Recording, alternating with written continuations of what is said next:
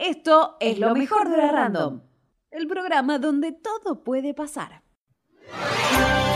En una Argentina convulsionada, hasta la cosa más random puede pasar. Por eso te traemos toda la data. Esto es Política Random.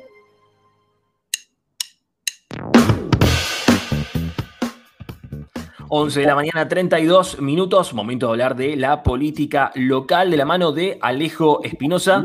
Le damos los buenos días. Estuvimos hablando de Friendson, pero ahora vamos a hablar de otro, otro tema. Alejo, ¿cómo estás? Buen día.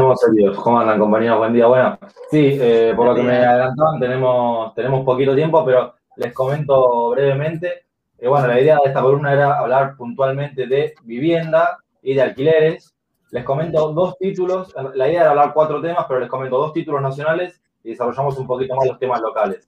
Perfecto. Eh, en, cuanto, en, cuanto, a lo nacional, eh, la noticia más, fuerte en relación a la vivienda tiene que ver con que el gobierno va a otorgar subsidios a hipotecados de los créditos UBA. ¿Se acuerdan de estos créditos que habían surgido con el gobierno de Macri, que eran créditos para vivienda, pero que luego los hipotecados quedaron eh, totalmente endeudados por el aumento de precios, por el, porque la tasa se indexaba por inflación y quedaron totalmente, eh, se, dispararon un montón los créditos y hoy están muy, eh, están muy endeudados los, deudores.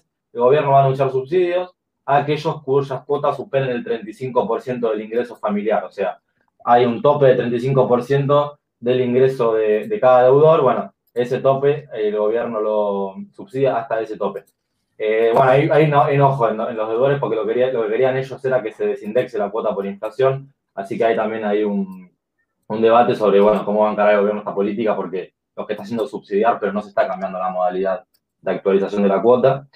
El otro tema eh, nacional tendría que ver con que el Estado va a construir y va a otorgar viviendas a mayores de 60 años. Esto me pareció interesante porque eh, es un público que no suele estar eh, beneficiado por créditos hipotecarios, no suele entrar en, los programas de créditos hipotecarios. Esto es parte del, de un subprograma que se llama Casa Propia, Casa Activa, dentro del programa Casa Propia Construir Futuro, con el objetivo, como les contaba, de brindar viviendas a adultos mayores que no califican para conseguir eh, ningún crédito hipotecario. La idea es construir 200.000 viviendas entre el 2021 y el 2023. Así que es una noticia también para los adultos mayores. Y yendo puntualmente a lo local, dos cosas que me comentaba interesarles. En relación a los alquileres, algo que está haciendo el municipio de Morón y que ya aprobó el Consejo Deliberante, es eximir el pago de tasas eh, a, la, eh, a, las viviendas ociosas que se pongan en alquiler. Esto es un, un, proyecto que fue enviado por el gobierno municipal, que fue aprobado por unanimidad en el Consejo Deliberante, eh, se aprobó una ordenanza que promociona la locación de viviendas ociosas en el distrito. ¿Cómo es esto? Bueno, se le va a perdonar la deuda, eh, la deuda por tasa de servicios generales, el, famoso impuesto municipal, o se va a eximir del pago durante todo este año aquellas viviendas ociosas que se pongan en alquiler. Esta es una manera de ampliar el mercado, de ampliar la oferta de viviendas en alquiler para aquellas personas que estén queriendo alquilar y no consigan viviendas. ¿Cuáles son las consideradas viviendas ociosas? Bueno, aquellas que no hubieran estado habitadas dos años previos al momento de la suscripción del contrato de alquiler y que no hayan tenido un consumo de energía eléctrica mayor a 15 kilowatts eh, mensual durante también el mismo periodo. Bueno, es interesante porque de alguna manera los municipios empiezan a formar parte de esta, de esta propuesta, de esta eh, solución al tema de alquileres. Eh, a, aquella persona que alquile a, a, pensionados o jubilados que perciban hasta tres meses el haber mínimo, a excombatientes de Malvinas o a personas en situación de violencia de género, se les va a compensar del subsidio de la tasa municipal hasta 35 mil pesos. ¿no? Esto es enmarcándonos en lo que es la ley de alquileres, la ley que aprobó el Congreso Nacional.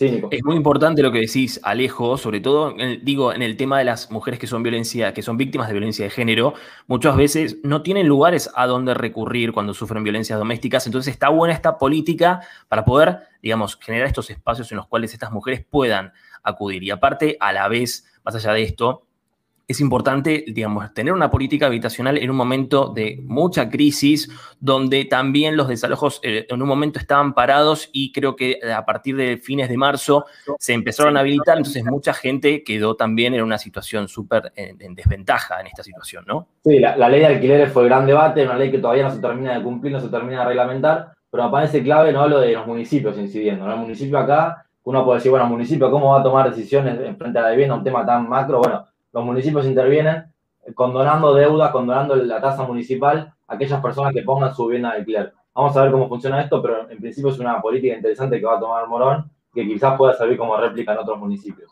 Y lo último tiene que ver con en Ituzaingó, que se entregaron viviendas del Propear, esto es muy cerquita de mi casa, aprovecho para decirles, eh, estuvo el ministro de Desarrollo Territorial y Hábitat, Jorge Ferraresi, y el intendente Alberto Descalzo, estuvieron, ahí estamos viendo el predio, eh, es un predio ubicado en, el, en donde está el INTA, el, Instituto Nacional de Tecnología Agropecuaria, son 600 viviendas, de las cuales ya se entregaron 560, que además, como se ve ahí en la foto, tiene espacios verdes, tiene juegos, eh, bueno, Muy lindo previo.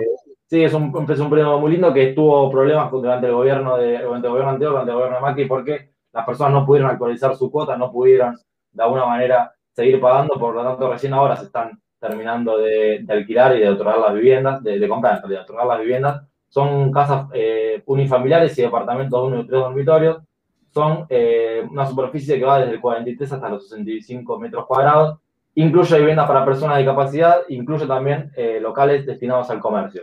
Así que bueno, se entregaron viviendas también en Ituzaingó, bueno, dos, dos, municipios del oeste que están de alguna manera dando solución y, aportando también políticas en cuanto al tema de vivienda.